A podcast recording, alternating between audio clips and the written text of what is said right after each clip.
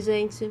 Meu nome é Ana Beatriz, eu sou advogada do escritório Pedro Camargo e esse é mais um episódio da nossa série especial sobre compliance. Vocês já me ouviram falar nos episódios anteriores sobre a importância de um programa efetivo de compliance em grandes e pequenas empresas.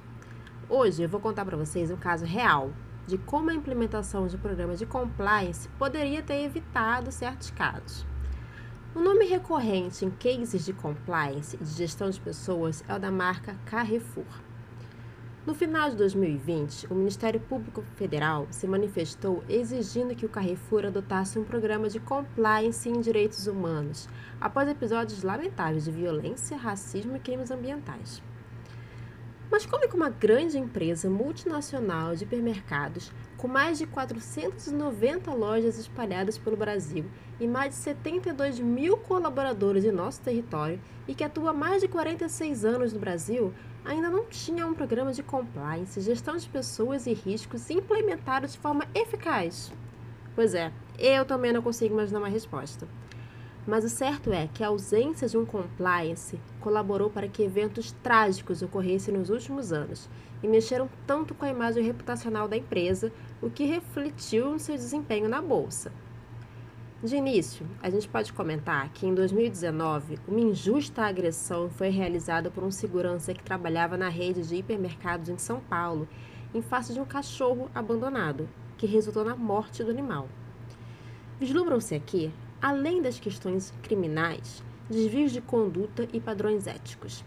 Já comentei aqui que a gestão de riscos é o segundo pilar de um programa de compliance, depois de suporte da alta administração, porque a ocorrência de riscos passou a ser menos tolerada no mercado, uma vez que a boa gestão pode minimizar essa ocorrência.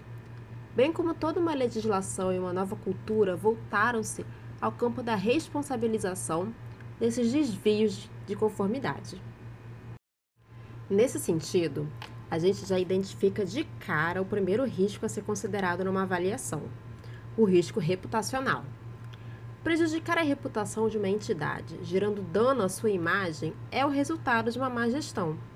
Existem outros fatores que decorrem do prejuízo reputacional, tais como na seara econômica e toda uma reação em cadeia proveniente, tais como desemprego, crise e casos graves, como no fechamento de uma empresa, percebemos então a importância de uma gestão voltada aos riscos.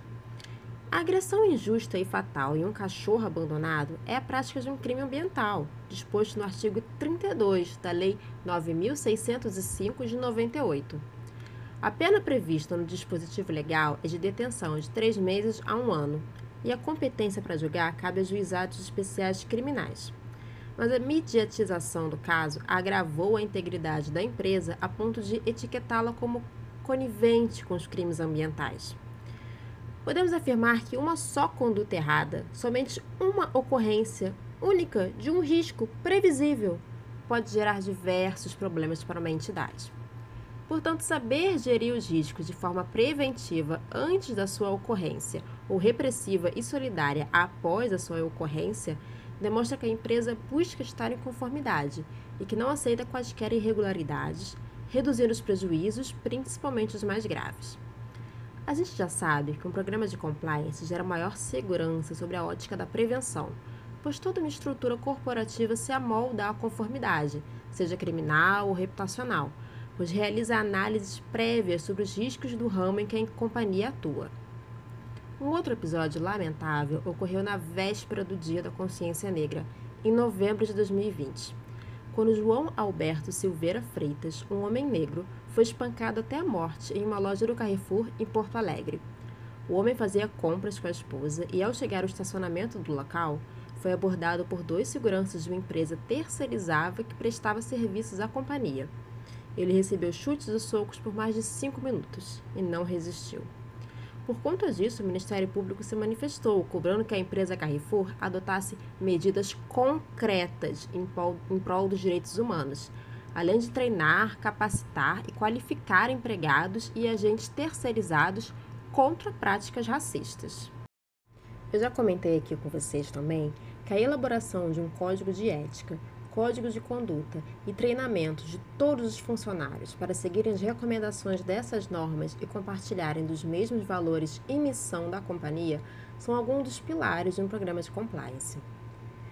Um programa de compliance corrobora para a integridade com a instituição de códigos de conduta, de ética, além de treinamento de pessoal, que nesses dois casos viriam para demonstrar todos os funcionários, sem hierarquia, que práticas de maus tratos contra os animais, racismo e violência contra a pessoa não são toleradas pela companhia.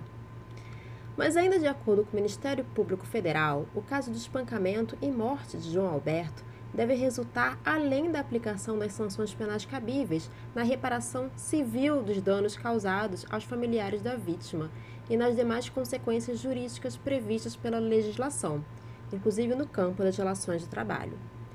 A empresa Carrefour deve ser responsabilizada pela atuação dos seguranças terceirizados que espancaram João Alberto pois coibir práticas e abordagens violentas, abusivas, desproporcionais, agressivas e letais, especialmente contra pessoas negras, alvos preferenciais das forças de segurança, sejam públicas ou privadas, é um dever do Estado e das empresas. Os tomadores de serviço são responsáveis pelas atitudes de viés violento, preconceituoso, racista e violadores de direitos resultantes de atividades de segurança privada. Venho aqui mais uma vez lembrar para vocês sobre um outro pilar do programa de compliance, o due diligence. Já comentei com você que due diligence é investigar o passado dos colaboradores ou futuro colaboradores da organização, a fim de evitar que a contratação com esse colaborador possa gerar uma futura dor de cabeça. Falei com vocês no primeiro episódio da nossa série que não cabe dentro de uma empresa com um programa efetivo de compliance trabalhar com um colaborador que não se alinhe com os princípios e valores da organização.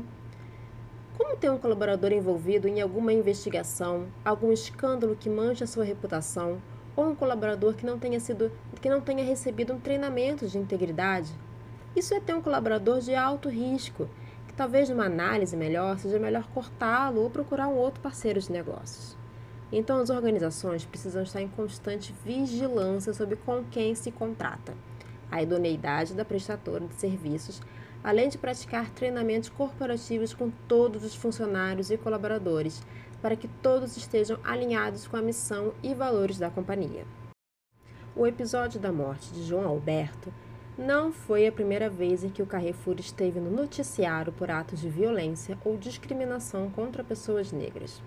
Em documento enviado à rede de supermercados, o Conselho Nacional de Direitos Humanos convocou a empresa para tratar de outros três casos.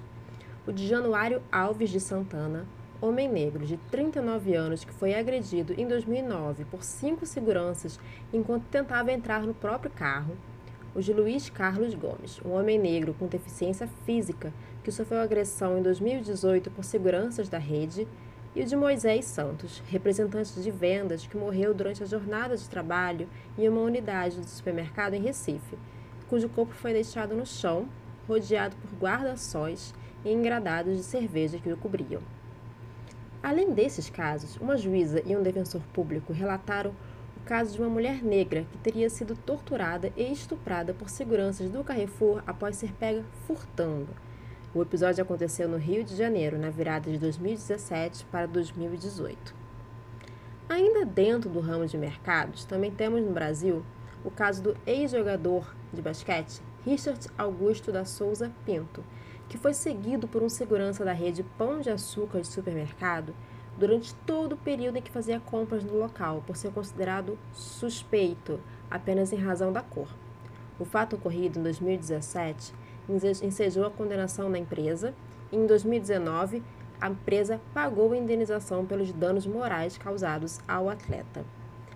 Um outro episódio que vale a pena comentar foi a condenação das lojas Renner ao pagamento de uma indenização por danos morais no valor de 100 mil reais.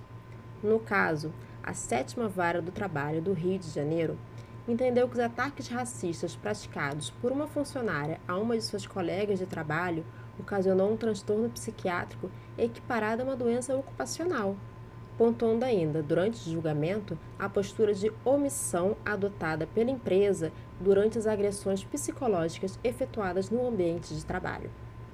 Assim sendo, é evidente que exemplos não faltam para ilustrar casos da responsabilização das empresas pelas práticas de atos ilegais e principalmente racistas por parte de seus funcionários. Por esse motivo, torna-se ainda mais importante a adoção de um programa de compliance, com o objetivo tanto de evitar futuros conflitos judiciais, como também para fornecer às empresas ferramentas eficazes para fiscalizar, selecionar e treinar a forma como os funcionários devem agir em cada situação específica. Somente assim haverá uma maior garantia do cumprimento tanto das leis quanto das normas internas das empresas, a exemplo do Código de Conduta de Ética estabelecido pelo próprio estabelecimento. Além da mancha reputacional e a nota do Ministério Público exigindo a adoção de um programa de compliance, a morte de João Alberto em 2020 levou a uma leve queda das ações do Carrefour, mas que logo se recuperaram após o anúncio de que a empresa adotaria as medidas cabíveis para responsabilizar os envolvidos no ato criminoso. A empresa comunicou ainda que iria desligar o funcionário que estava no comando da loja e romperia contrato com a empresa responsável pelos seguranças, um colaborador terceirizado, no início da semana seguinte ao episódio da morte de João Alberto, as ações da empresa caíram mais de 5%. E para fechar o tema, em abril de 2021, um acidente com uma empilhadeira levou à morte de Matheus Silva, de 20 anos, funcionário do Carrefour na zona norte de São Paulo. Segundo familiares, ele era operador de loja e não estaria apto a operar a empilhadeira, o que caracteriza o desvio de função. Um bom programa de compliance trabalhista organizaria as funções de cada funcionário, proibindo certos procedimentos a empregados que não estão aptos para a atividade, e jamais compactuaria com desvio de função. O empregado adotar uma medida perigosa de pegar a empilhadeira sem estar apto para tal e sem consentimento da empresa poderia resultar até numa demissão por justa causa. Um bom programa de compliance preza pela organização e fiscalização do trabalho, cuidando não só do relacionamento com seus clientes e investidores, mas também de seus empregados. E o Carrefour precisa acordar para essa nova realidade no mundo dos negócios. Continua ligado por aqui no nosso podcast para mais análises e reflexões sobre compliance nesses episódios especiais.